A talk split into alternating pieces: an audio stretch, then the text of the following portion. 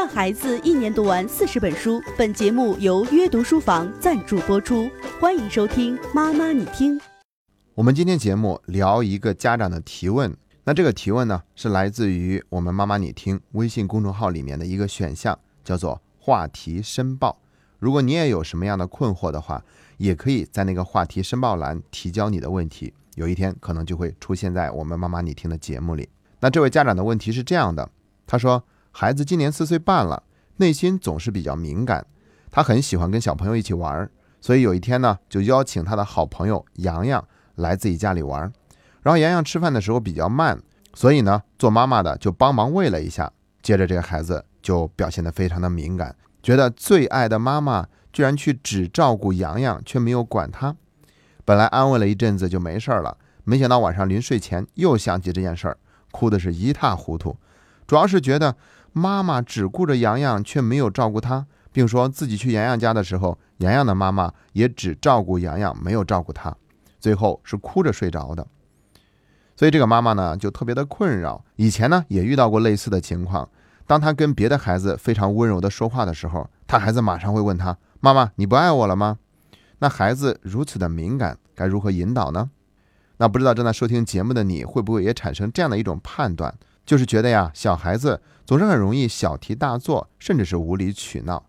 事实上还真不是这样，因为在孩子的认知里面，他就是这么认为的，他看不到其他的可能性，他认为只有他的那个想法才是唯一正确的答案。比如说吧，你跟孩子在饭店里面吃饭，有一道菜里边有两块排骨，你就夹了一块给他。可是他吃的时候呢，一不小心把排骨掉在地上了。这个时候呢，你马上再给他加一块，希望他能够不哭，是做不到的。哪怕你再点一份新的也不管用。为什么呢？因为这个孩子成长的过程中有一段时间会处于完美敏感期，在那个阶段呢，一切东西都必须是完美的，不可以缺少，也不可以替代。所以你给他再买多少块排骨，都掩盖不了那一块排骨掉在地上的事实。再比如说，你给孩子买了一包糖，剩最后一个的时候呢，你自己就吃了，那孩子有可能会很生气，也会哭，不断的说：“坏妈妈，你不爱我，你烦人，等等等等。”我们可能也会觉得委屈，我不就吃了一颗糖吗？给你买了一包呢，我吃你一个怎么着了？然后在这种情况之下呢，我们处理问题的方式就是：好好好，我马上再给你买一包，行不行？你不至于这样吧？但其实啊，是孩子不会表达，他真正的诉求不是你吃了他的一颗糖，他不愿意，而是为什么没有经过他的同意就去吃了他的糖？所以呢，孩子的较真儿真的不是无理取闹，而是他不知道除了这样以外还可以有其他的选择。要知道，孩子的每一次哭泣都是一次求助的信号，都需要我们认真的翻译解码，才能读懂背后的真相。在孩子成长的过程中呢，类似的情况还有什么都要跟别人比一比，什么东西都要跟别人抢，哪怕自己并不需要，但是一旦要抢的话，就必须得是最多的那个。其实这些都是孩子成长过程中的一个阶段，我们不必太在意，也没有必要非得给孩子讲道理，让他去改正。那我们重新收回节目一开头这位妈妈的提问，这让我想起来网上的一个问答，有人问说：贫穷会让孩子感到自卑吗？其中有一个答案得到了最高的票数，他的回答是这样的：最虚荣的年纪却一无所有。所以说呀，孩子真的很容易产生类似的烦恼。那你就明白了，当孩子看到妈妈给别的小朋友喂饭的时候，那他就是接受不了的。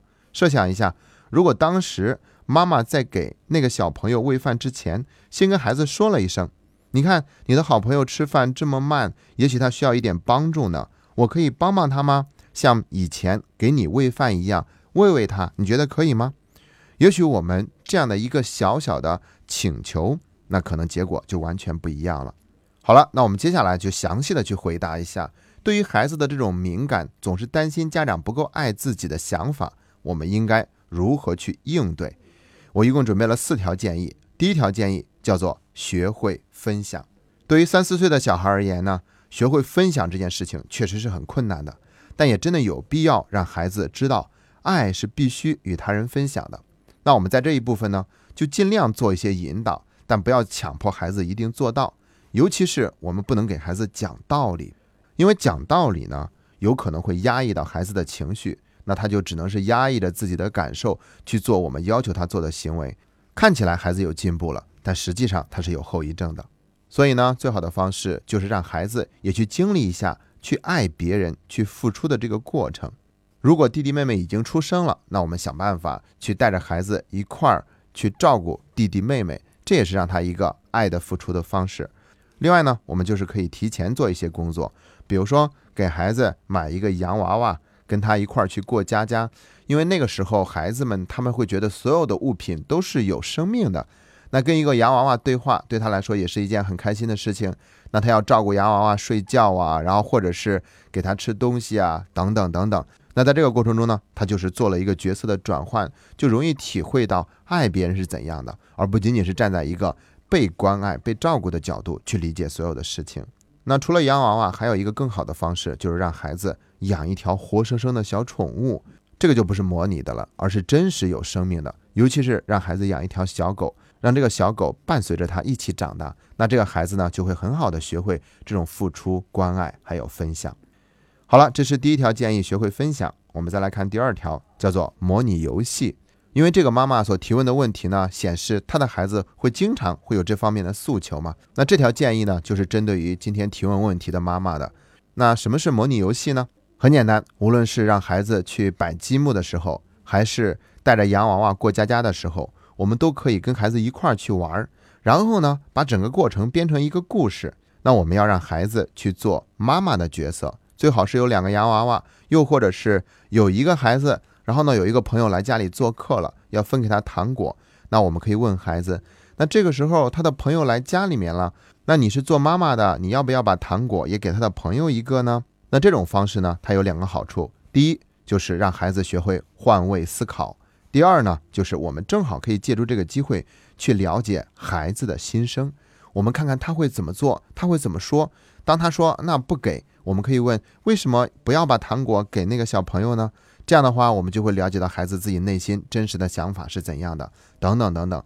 然后让这个孩子看到，妈妈即便是关注了别的小朋友，关注了别的孩子，他还是可以同样去爱好自己的孩子的。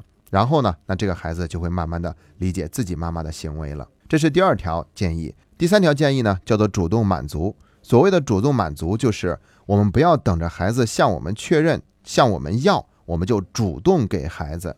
既然孩子经常问妈妈你是不是不爱我了，那我们不妨不等孩子问，就直接告诉他。而且无论是从语言上还是行动上，都要有这样的一个表达。比如我们告诉孩子，你要知道哦，妈妈是爱你的哟，永远都爱你的哟。然后我们可以亲亲他，抱抱他，搂搂他，而且呢，一天之中要有好多次这样的机会，比如接孩子幼儿园放学的时候，晚上睡觉之前，早上起床吃饭的时候，等等等等。当我们主动给的多了，孩子自然就安心了，自然就满足了，那他也就不会整天总是拿这句话来问我们了。这是第三条建议。第四条建议叫做多项引导，什么意思呢？那我们还是回到这个事件本身来讲这一条。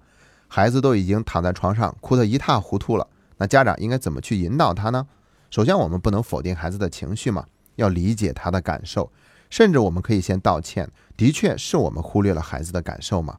所以呢，我们可以先这样跟孩子说：“宝贝，对不起，妈妈没有把这件事情做好，妈妈照顾你朋友的时候却没有好好的照顾你。”然后不要让孩子别哭了，就是抱着他，允许那个情绪得到一个充分的释放，等孩子的情绪平复了。又或者是换一个时间，我们都可以做这样的多项引导。比如跟孩子说：“其实呀，那一天喂洋洋却没有喂你，是因为啊，你更小的时候才需要喂。现在你自己吃饭吃得很快，已经养成了非常棒的好习惯，所以不需要喂了。